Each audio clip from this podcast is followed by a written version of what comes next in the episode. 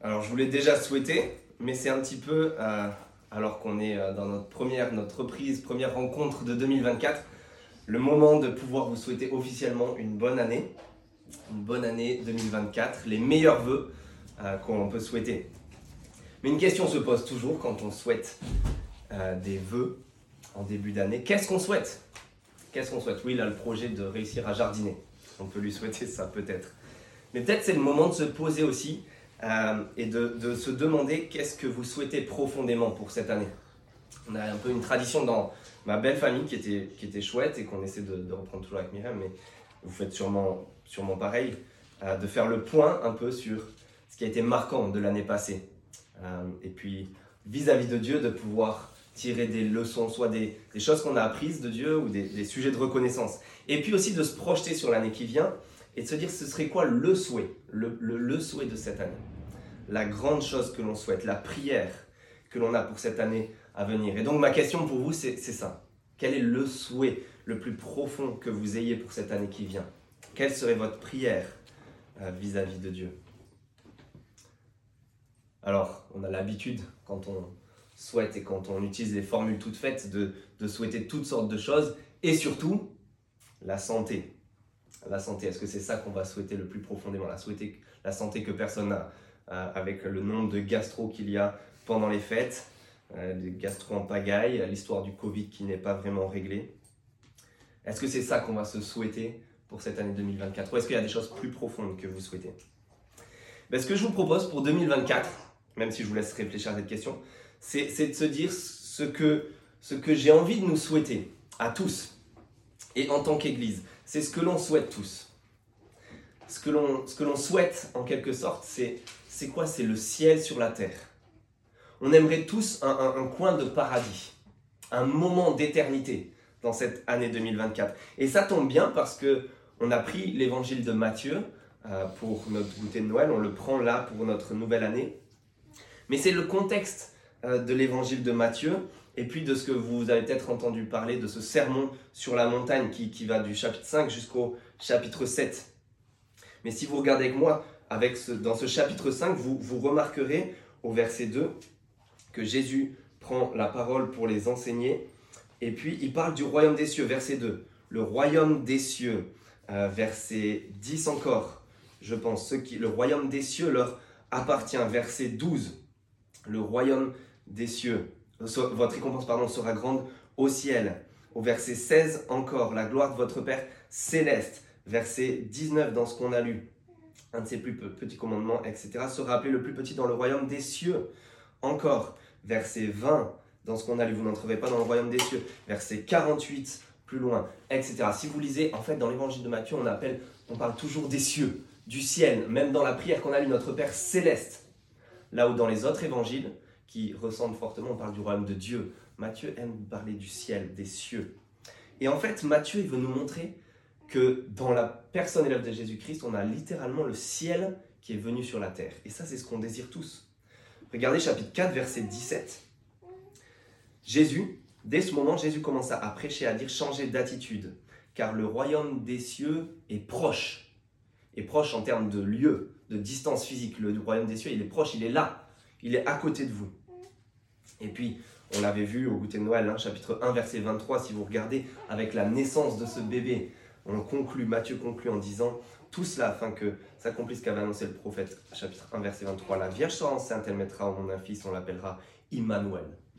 Dieu avec nous. Le ciel est descendu sur la terre. Et donc, si on se plonge dans cet évangile de Matthieu, on peut peut-être découvrir comment cette année 2024 pourrait devenir une année paradisiaque, un moment d'éternité, le ciel sur la terre, un coin de paradis. Et donc, c'est ce que je nous souhaite à tous et on va regarder un peu plus en détail qu'est-ce que ça peut vouloir dire? Et donc j'ai deux mots d'ordre euh, pour nos vœux pour cette année. Les vœux de cette église se résument en deux mots d'ordre. Clair de lune et Cendrillon. C'était pour que les deux commencent par un C, le clair de lune.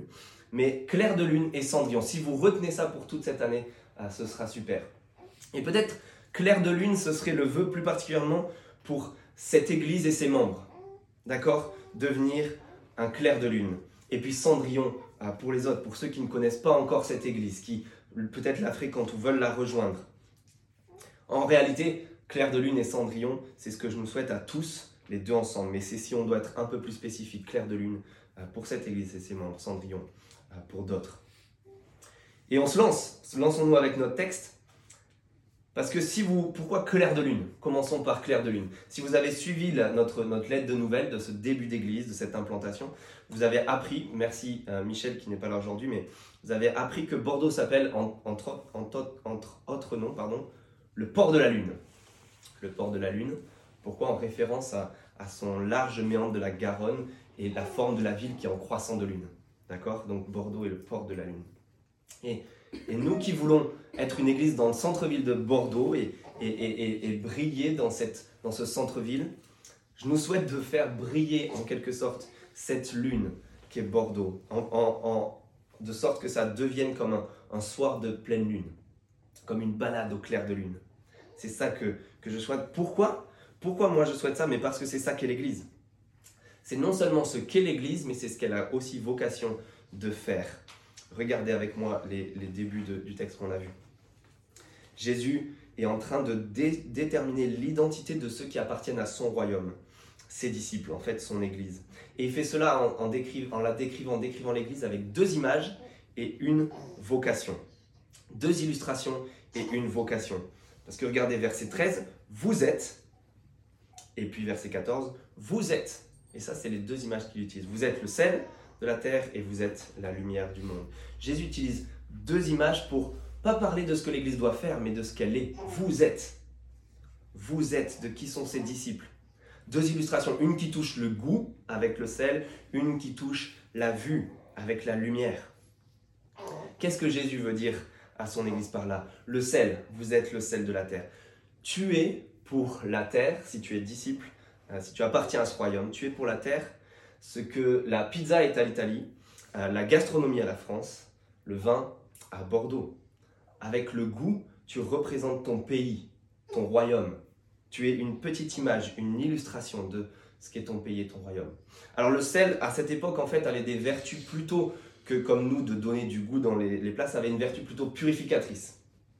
Ça, on l'utilisait pour conserver les aliments, pour pour lutter contre la corruption, on utilisait le sel sur les sacrifices aussi.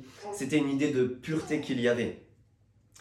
Mais bon, comme euh, on pourrait dire le vin pour Bordeaux, euh, l'alcool est aussi utilisé pour désinfecter les plaies, donc ça, ça marche en quelque sorte, cette idée euh, de purification. Mais pour rester dans l'idée de pureté, je ne sais pas si vous connaissez le maté. Vous connaissez le maté? Oui.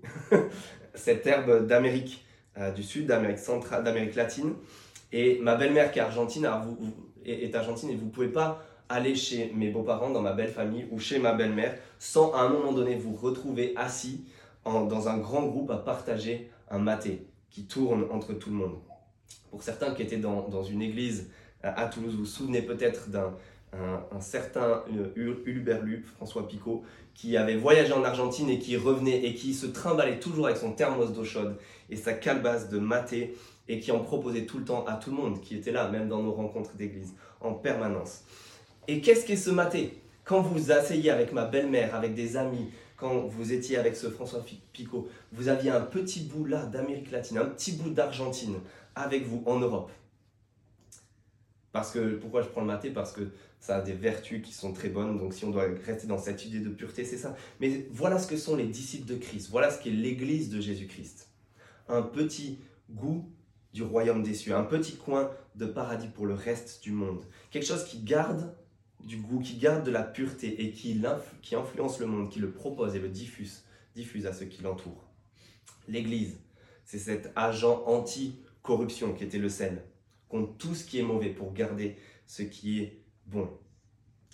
Et ça, vous direz, c'est miraculeux parce que si vous utilisez n'importe quel autre aliment, si vous mettez des, fruits ensemble, vous savez très bien, dans une corbeille de fruits, il suffit que vous en ayez un pourri, et c'est le pourri qui contamine les autres, qui corrompt les autres fruits. C'est pas ceux qui sont purs qui contaminent euh, celui qui est pourri. On verra ça dans le livre d'Agé qu'on va commencer. Mais le sel a cette particularité inverse de pouvoir préserver de la corruption, de la pourriture, de pouvoir purifier. Malheureusement, quand ce n'est plus le cas, quand l'Église ne reste plus avec cette identité-là, c'est tout l'inverse qui se passe. Vous avez vu le verset 13, tellement triste. Si le sel perd sa saveur, avec quoi la lui rendra-t-on?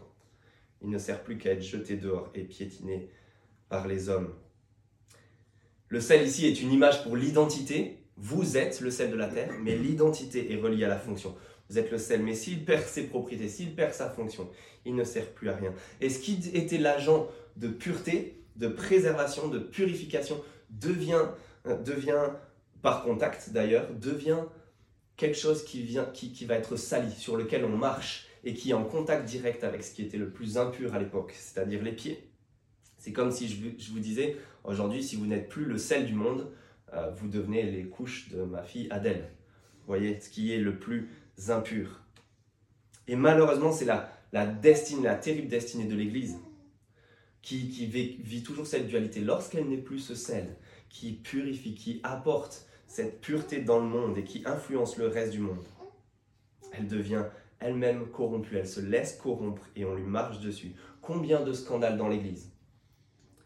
Combien de, de détournements de fonds? Combien d'abus sexuels, d'abus d'autorité pour faire taire les gens, pour qu'on ne sache rien, pour que les victimes ne puissent pas parler, d'abus spirituels pour ses propres intérêts? Bref, j'en passe.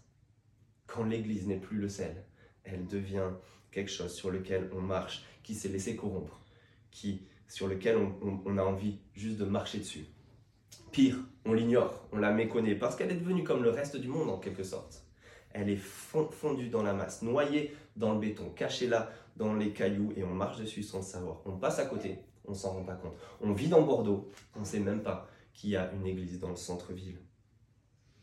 On vit sa vie, on fait ses études, on vit son boulot, on ignore qu'il y a un chrétien juste parmi nos collègues ou, dans nos amis. Des gens, des chrétiens qui vivent là et qui sont censés être complètement différents.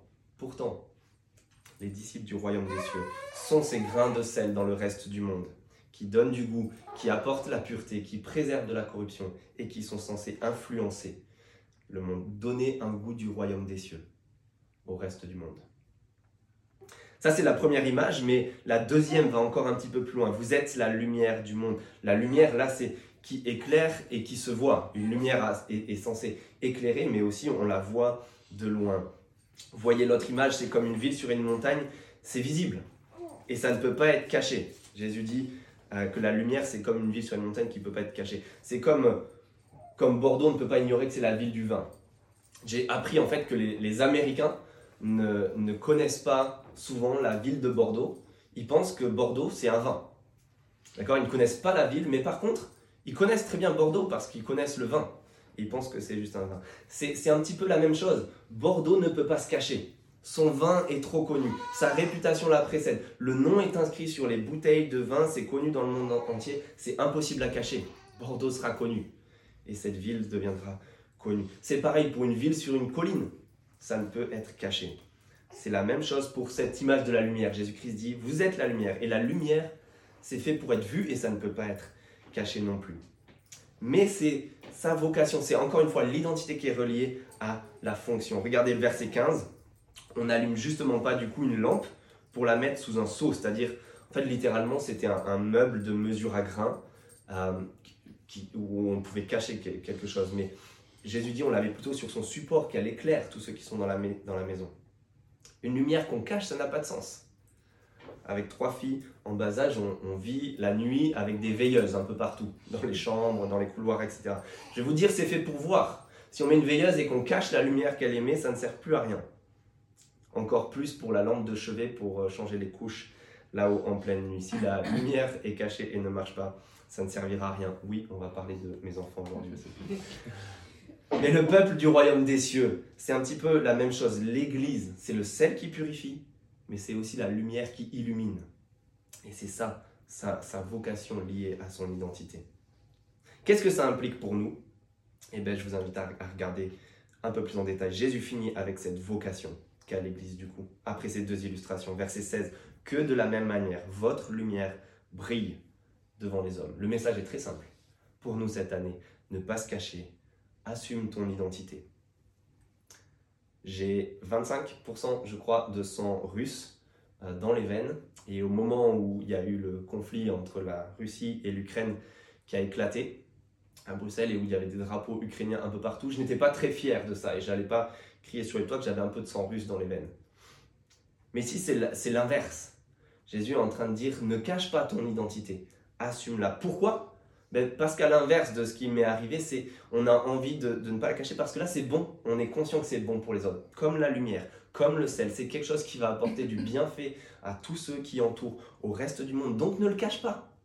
Au contraire, assume-le, affiche le drapeau, comme les Ukrainiens.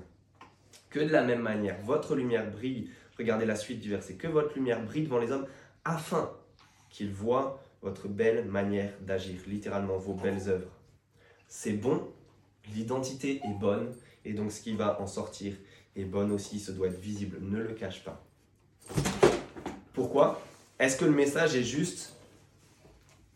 Pratique les bonnes œuvres et ce sera bon pour les hommes? Non, regardez le message, il va un peu plus loin. En fait, pourquoi on doit ne pas cacher cette identité? Pourquoi on doit mettre en valeur ces bonnes œuvres, ces belles œuvres?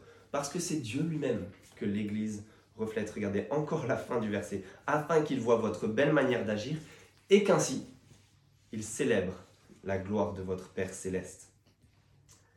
Les amis, ce que Jésus est en train de dire là, ce n'est pas, et j'aimerais casser des, des petites idées aussi, ce n'est pas qu'on est en train de faire briller notre petite lumière intérieure. Jésus ne dit pas qu'on a tous une petite lumière en nous, comme si chaque être humain était une bonne personne et qu'il avait à faire briller cela.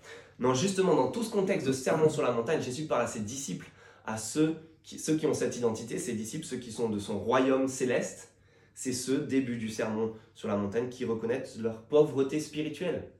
Chapitre 5, verset 3. Ce sont des disciples des apprenants, des étudiants, des gens formés qui ne sont pas naturellement. Un peuple qui reçoit ce royaume des cieux.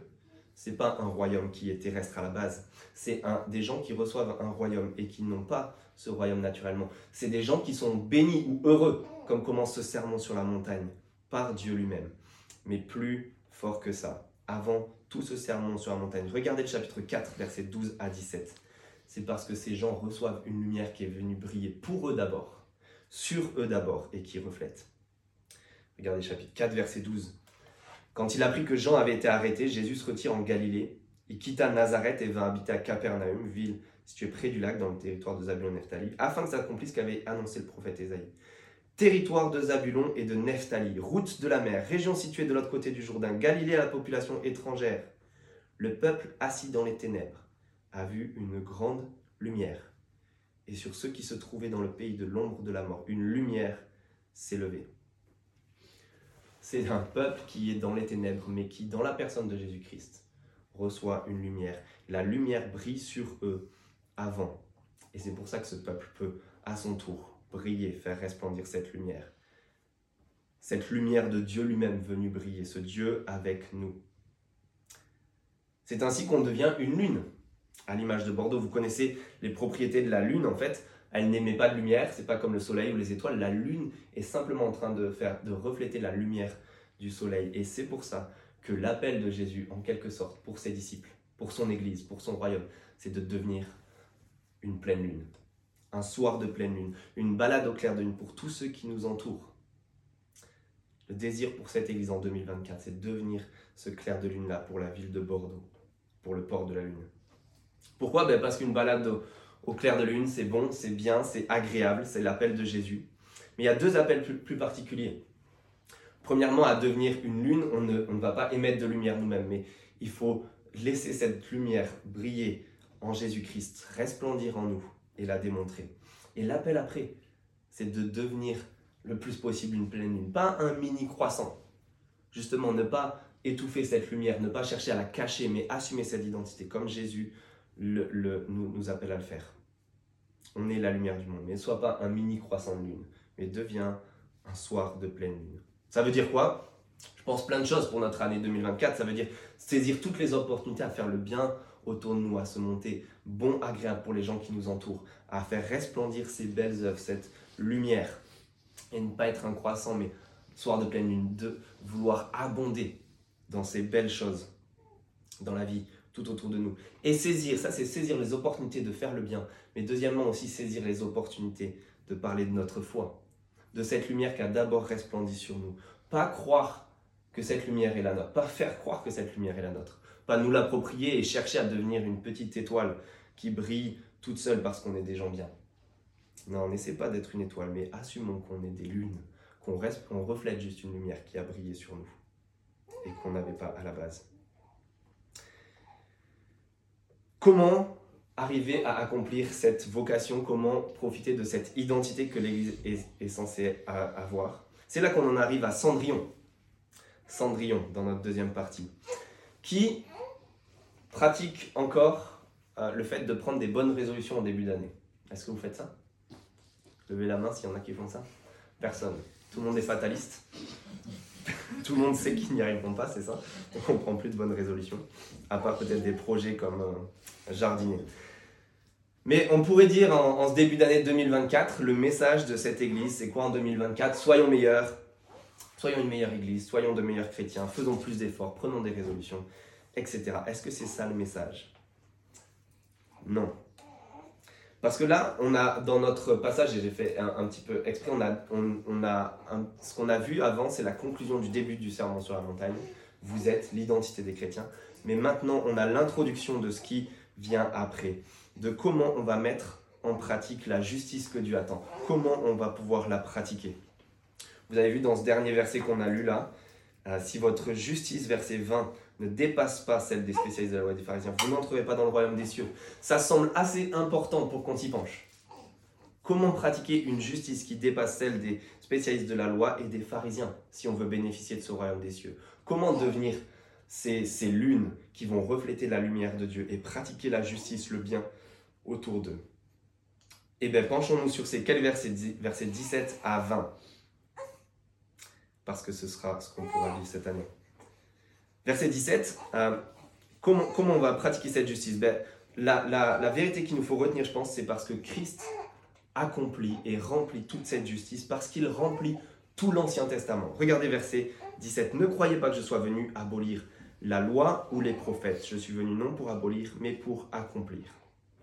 De quoi parle Jésus? Jésus parle de la loi et des prophètes. C'était une manière de désigner ce qu'on a là dans tout le début de notre Bible, l'Ancien Testament en fait, qui se, pour les Juifs se regroupaient en trois parties. Il y avait la loi, les cinq livres de Moïse, les prophètes et puis les écrits. Et souvent, soit on disait la loi pour désigner le tout, soit la loi et les prophètes pour désigner le tout. Parfois, on, ne prenait que deux parties. Mais donc Jésus est en train, pas de parler, des fois on, va croire qu'on parle seulement des dix commandements ou de certaines parties. Jésus parle en fait de tout le livre, de toute notre Bible avant les évangiles. Jésus est en train de dire qu'il est venu remplir, accomplir et le mot veut dire remplir. On n'a pas une partie à mettre de côté ou une autre. Certains, pour comprendre ces versets, on dit aussi que la loi se découpait en trois parties, morale, civile, cérémoniale, etc. Je pense que c'est pas ce que Jésus veut dire ici. Il est en train de prendre le tout. Et il prend tout ce qui s'est passé, tout ce que, de ce que Dieu a laissé dans l'écriture, dans la Bible, et il dit que sa venue est pour remplir tout cela, pour accomplir tout cela. C'est le sens de ce mot, de, remplir. Et regardez, Jésus insiste encore, verset 18. En effet, je vous le dis, tant que le ciel et la terre n'auront pas disparu, pas une seule lettre ni un seul trait de lettre ne disparaîtra de la loi avant que tout ne soit arrivé. Dans l'écriture hébraïque, vous avez des petits traits, d'accord? Jésus parle de même pas, on pourrait dire même pas une cédille. Même pas une cédille ne disparaîtra, tout doit arriver. Et donc Jésus est en train de parler de faits, de faits qui doivent s'accomplir, qui doivent arriver tant que le ciel et la terre n'auront pas disparu. Une expression un peu idiomatique, tant que ça, ça, ne se passera pas quand les, ça se passera quand les poules auront des dents. C'est pas près d'arriver, d'accord? Donc Jésus est en train de dire, c'est pas près d'arriver, ça ne va pas disparaître tant que ce ne, soit tant que ce ne sera pas accompli. Alors quel fait Jésus est venu accomplir? En fait, c'est ce que Matthieu cherche à nous faire voir. Si vous regardez depuis le début euh, de son évangile, si vous tournez juste la page au chapitre 1, verset 22 par exemple, qu'on avait vu pour Noël, tout cela arriva afin que s'accomplisse ce que le Seigneur avait annoncé par le prophète, la Vierge sera enceinte, etc. Et vous avez ça dans tout, tout le début de l'évangile de Matthieu jusqu'à notre passage. Regardez, on en, regarde encore un autre, celui qu'on a lu tout à l'heure, verset 4, chapitre 4, pardon, verset 14. Afin que s'accomplisse, donc dans le territoire de Zabulon afin que s'accomplisse ce qu'avait annoncé le prophète Ésaïe, d'accord? Matthieu, depuis le début, est en train d'utiliser cette formule afin que s'accomplisse ce qu'avait annoncé. Il est en train de reprendre tout cet Ancien Testament et dit dans la venue de Jésus-Christ, Tout est en train d'arriver. Tout est en train d'être accompli. Tout est en train d'être rempli. C'est ce que ce terme veut dire. Accomplir. Voilà pourquoi on a besoin de trouver cette cendrillon. Comme Cendrillon remplit la sandale avec son pied, Jésus-Christ est celui qui remplit tout ce qu'il y a dans la révélation de Dieu là. Il est le, celui qui est plus grand que cette loi et cette écriture et qui l'a rempli. La sandale de Cendrillon était juste un objet, mais pas avec laquelle on cherchait quelqu'un de plus grand, on cherchait Cendrillon, on cherchait la princesse. En quelque sorte, tout ce que Dieu avait laissé jusqu'à maintenant était une manière d'attendre celui qui était plus grand, celui qui devait remplir toutes ces choses, qui devait les accomplir. Jésus est celui-ci, celui qui est bien plus grand, qui amène le royaume des cieux sur la terre, qui accomplit tout ce que Dieu avait prévu. C'est pour ça que dans cette année, je vous invite et je nous invite à nous aussi chercher notre cendrillon. Peut-être que vous n'avez jamais eu l'habitude de le faire, mais est-ce qu'on peut se délecter à chercher Jésus-Christ en lisant le livre du Lévitique, en lisant les livres d'Amos ou les livres que dont vous ignorez même les noms qui sont dans cette première partie de la Bible? Mais c'est ce que Jésus est en train de dire. Rien, rien de tout ce qui a été donné ne doit disparaître parce qu'il est venu tout remplir, tout accomplir, comme le livre d'Esther qu'on a vu en début d'année. Et donc je, je prie que ce soit notre désir, nous aussi, un peu de se trimballer avec la sandale, se trimballer avec ce livre et de découvrir celui qui est plus grand, celui qui remplit toutes ces choses, notre cendrillon, Jésus-Christ lui-même. Ça va être le désir de notre Église de le découvrir de plus en plus au travers de ce livre. Mais pourquoi? Pourquoi? On pourrait dire c'est bien, c'est une belle activité, c'est chouette, euh, très bien, Cendrillon, mais qu'est-ce que ça change? Mais en fait, c'est parce que ça change et ça va changer quelque chose de concret dans nos vies. Versets 19 et 20, il y a un lien. Celui donc qui violera l'un de ses plus petits commandements sera appelé le plus petit dans le royaume des cieux. Celui qui les mettra en pratique et les enseignera aux autres, celui-là sera appelé grand dans le royaume des cieux. En fait, trouver Cendrillon, trouver celui qui accomplit tout l'Ancien Testament, Jésus-Christ, nous permettra à nous d'accomplir, de remplir toute la justice que Dieu attend, nous permettra de vivre les bonnes résolutions que Dieu attendrait. En fait, Jésus-Christ est en train de dire qu'il est, lui, en remplissant tout l'Ancien Testament, en remplissant la sandale, il est la solution qui donne la puissance et qui nous permettra de vivre cette année 2024 d'une autre manière. Plus on va chercher à le découvrir, à découvrir celui qui remplit tout ça, plus cette justice remplira nos vies et on le verra, on la verra s'accomplir dans notre vie. Regardons ça un peu plus en détail. Jésus fait un lien, celui donc qui violera l'un de ses plus petits commandements, donc il fait un lien entre le plus petit détail, la plus petite cédille de ce livre qu'il accomplit, qu'il remplit, et le lien entre respecter ou violer les plus petits de ses commandements. Et la question que tout le monde se pose, et même les commentateurs spécialistes, c'est c'est quoi ces commandements? C-E-S. Ces commandements, de quoi il parle Est-ce qu'il parle des dix commandements? Est-ce qu'il parle d'autre chose? De quoi parle Jésus? Qu'est-ce que ça veut dire? Parce que ça semble important, notre place dans le royaume en dépend. Apparemment, on est censé respecter ces commandements, on est censé ne pas les violer. Et puis, nous, on pourrait se poser la question, si on n'a pas réussi à accomplir tous les commandements de l'Ancien Testament, si on n'a pas réussi à respecter les dix commandements, tu ne mentiras pas, c'est déjà mort. Comment est-ce qu'on va réussir à, avoir notre place dans le royaume Puisqu'apparemment, il ne faut pas violer l'un de ses plus petits. Notre place en dépend. Qu'est-ce que Jésus est en train de dire? C'est le contexte de Matthieu et c'est ce qu'on vient de dire. Jésus-Christ accomplit tout l'Ancien Testament, la formule qui se répète, afin que s'accomplisse tout ce qui avait été écrit. À Noël, vous vous souvenez au goûter de Noël, si vous étiez là, on commence au chapitre 1, verset 1, avec une nouvelle genèse. Genèse de Jésus-Christ. Au chapitre 2, verset 15, si vous lisez, on accomplit, Jésus-Christ par sa venue accomplit un nouvel exode. Son fils est appelé à sortir hors d'Égypte. Et on, suit, et, Jésus accomplit tout, tout, tout ce qu'il y a ici de cette manière-là. Il vit un nouveau séjour dans le désert, 40 jours, comme pour représenter les 40 ans du peuple de Dieu dans le désert avant d'entrer dans le pays promis. Sauf que lui, il va résister à la tentation, résister au diable, à l'inverse d'Adam. Il résiste, il obéit, il ne pêche jamais. Et on arrive dans notre contexte à ces paroles de Jésus, chapitre 5, verset 1, où Jésus monte sur une montagne. Tout le monde se regroupe autour de lui, écoute sa loi, Il est comme un nouveau Moïse. Si vous avez lu l'Ancien Testament, Moïse monte sur la montagne. On reçoit les dix commandements, toutes les paroles de Dieu. On reçoit le premier, les cinq premiers livres et toute la suite par, après. Jésus devient ce nouveau Moïse, ce nouveau prophète sur une nouvelle montagne, comme en Sinaï sur une colline. Et il donne sa loi, ses paroles, cette béatitude qui pourrait euh, contraster avec dix commandements dans l'Ancien Testament. Jésus fait cela. Ses disciples s'approchent de lui. Il prit la parole pour les enseigner. C'est ce qu'on a lu dans Ésaïe 2, à la montagne de l'Éternel. Tous les peuples maintenant se regroupent parce que c'est de là que sort la loi, la parole de l'Éternel. C'est ce que Moïse lui-même avait dit en Deutéronome 18, verset 15. Il dit, L'Éternel ton Dieu fera surgir de toi un autre prophète comme moi. C'est lui que vous devrez écouter. Jésus-Christ est ce nouveau Moïse, mais plus grand que lui, parce qu'il est Dieu lui-même, Dieu avec nous. Qu'est-ce que ça change? Mais ça change que Jésus donne une nouvelle loi. C'est pas qu'on doit respecter les dix commandements, chose qu'on n'a jamais réussi à faire, mais Jésus donne une nouvelle loi. C'est ce qu'il va faire après. On, lit là l'introduction et Jésus euh, donne une nouvelle loi parce que par la suite il dit Vous avez entendu X dans la loi, tu ne convoiteras pas. Moi je vous dis Y. De ne même pas euh, convoiter dans son cœur. Pardon, tu ne, tu ne, tu ne commettras pas l'adultère. J'ai dit Y, de ne même pas convoiter dans son cœur. Jésus donne une nouvelle loi, c'est ce qu'il fait.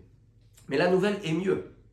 Elle remplit l'ancienne, automatiquement la valide, l'accomplit, et ça c'en est une nouvelle. C'est comme une mise à jour. L'ancienne, si vous voulez, elle est, elle est mise à jour. Les anciennes fonctionnalités, ça marchera toujours. Mais il y a de la nouveauté. C'est plus puissant, ça va plus loin, c'est plus rapide, c'est plus efficace ça la dépasse.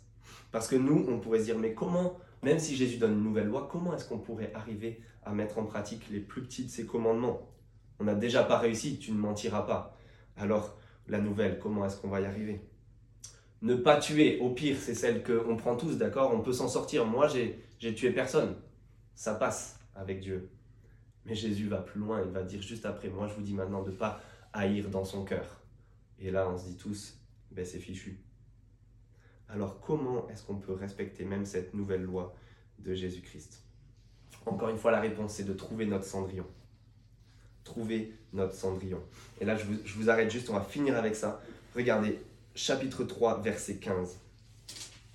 Chapitre 3, verset 15. Jésus est baptisé, Jean-Baptiste est en train de baptiser tout le monde, tout le peuple, et Jésus-Christ vient. Jean s'y oppose au verset 14 en disant C'est moi qui ai besoin d'être baptisé. Baptisé veut dire aussi laver toi, et c'est toi qui viens vers moi? Jésus lui répondit, Laisse faire maintenant, car il est convenable que nous accomplissions ainsi tout ce qui est juste. Littéralement, que nous accomplissions toute justice. Jésus est en train lui-même de réunir ces deux thèmes qu'on a vus. Il remplit, il accomplit tout ce qu'il faut, et il accomplit non seulement tout l'Ancien Testament, mais il accomplit aussi toute la justice qui est nécessaire la justice dont on a tant besoin. Jésus l'accomplit, il le fait. Et Jésus réunit ces deux termes uniquement là, et la première fois, et il le fait au moment de son baptême, au moment où Dieu donne son approbation et dit, lui est mon fils qui a toute mon approbation, il a rempli toute justice. au moment où Jésus reçoit l'Esprit, et au moment aussi où Jean-Baptiste disait, moi je vous lave d'eau, comme il est en train de le faire avec Jésus, je vous baptise d'eau, mais lui, le plus grand que moi, accomplit tout. Il vous baptisera du Saint-Esprit et de feu. Vous pouvez lire ça juste dans le chapitre 3. Autrement dit, Jésus accomplit toute la justice qui est nécessaire devant Dieu. Et il en fait bénéficier ses disciples, les, les participants de son royaume, en les baptisant de ce Saint-Esprit, en les lavant avec ce Saint-Esprit. Il a la justice qui est toute nécessaire et il la donne gratuitement et il lave ceux qui en ont tant besoin. C'est pas qu'on doit être meilleur, c'est qu'on doit trouver notre cendrillon, ce Jésus-Christ qui a accompli toute la justice que Dieu attend. Et que plus, plus on va le trouver, plus il va remplir et accomplir, faire, faire remplir pardon, cette justice dans nos cœurs. Et elle va grandir. C'est un petit peu comme une, comme une graine, si vous voulez. Il suffit de planter la graine et la, et, la plante sort par la suite. Cette graine de la justice. C'est ça qu'on a tant besoin. On a besoin de trouver Jésus-Christ. Et alors là, on est baptisé, lavé par son esprit. Et la plante, la justice va sortir automatiquement. C'est un peu, je ne sais pas quelle image on pourrait employer, mais je pensais à ça, et je vous avais dit qu'on parlerait de ma famille. Ah, ça me fait toujours rire quand des gens disent Oh, elles sont, elles sont jolies, vos filles, vous les avez bien réussies. Ça me fait rire parce que franchement, on n'a pas fait grand-chose. Euh, elles sont jolies, je ne suis pas objectif. Mais non, mais franchement, on n'a rien fait. On n'a rien fait pour ça. Je ne vais pas aller dans les détails, mais mis à part une graine, on ne fait rien. D'accord? On a, on a, j'ai pas, j'ai pas choisi comment elles allaient être. Je n'ai rien fait. Mais c'est pareil pour la justice. Pour la justice dont on a tant besoin. On n'a rien, on ne peut rien faire. On n'y arrivera pas nous. Ce qu'on a besoin, c'est juste de cette graine, de cette justice parfaite que Christ lui a, qu'il possède, qu'il a et qu'il peut donner en baptisant par son esprit. C'est tout le projet de Matthieu de montrer ça parce qu'il commence avec ça et il finit dans son, dans son évangile en disant à ses disciples justement d'aller, de faire d'autres disciples dans toutes les nations en les baptisant, encore une fois, au nom du Père, du Fils et du Saint-Esprit. Voilà la manière dont on pourra vivre cette justice. L'avoir en 2024. Avoir, verset 20, cette justice qui dépasse celle des spécialistes de la loi et des pharisiens pour entrer dans le royaume des cieux. Parce que c'est lui qui fait tout. Cette justice que nous, n'a pas, lui, il l'a fait et nous, il nous en remplit. Le christianisme ne s'est pas fait mieux, suit des règles, fait le bien, suit des commandements et on verra la balance à la fin. Non, c'est que c'est déjà foutu par nous-mêmes. Mais par contre, Christ, lui, il a accompli toute justice et il peut baptiser les participants de son royaume.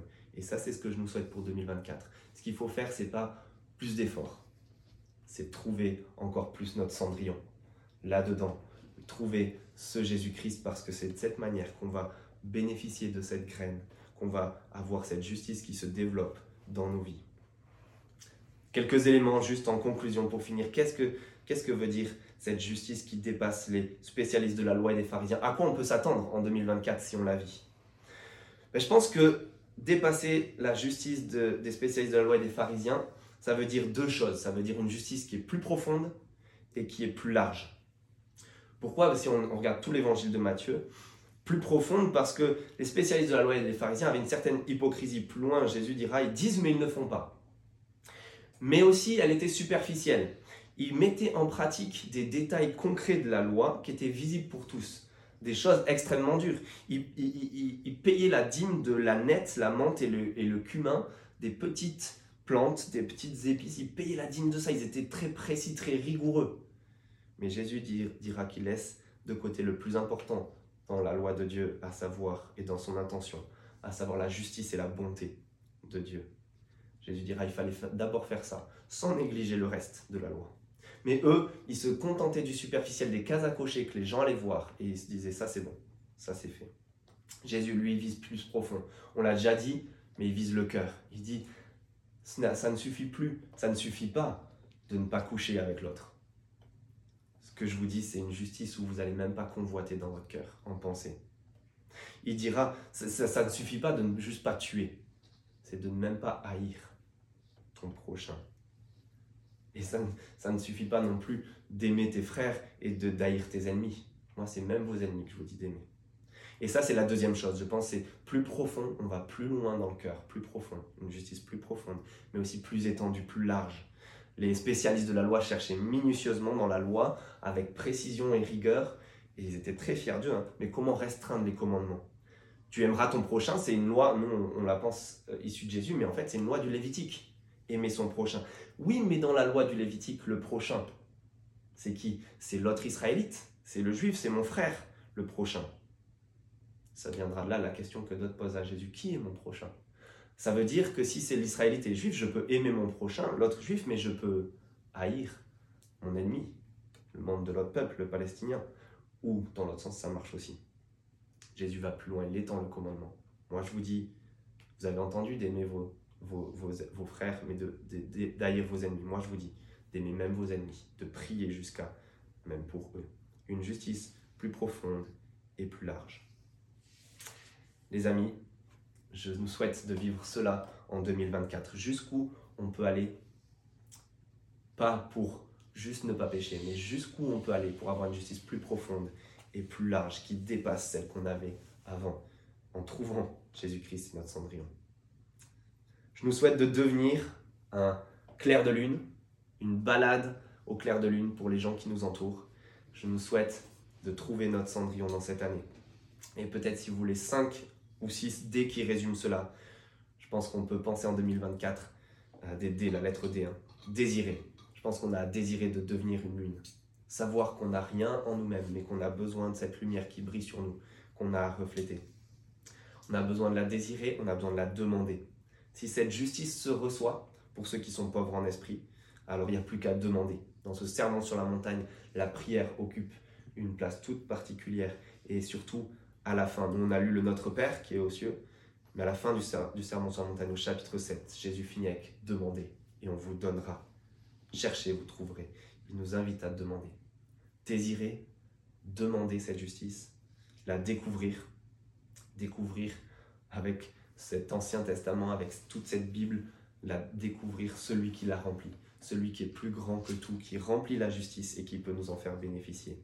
Jésus-Christ lui-même, avec notre sandale à la main en quelque sorte.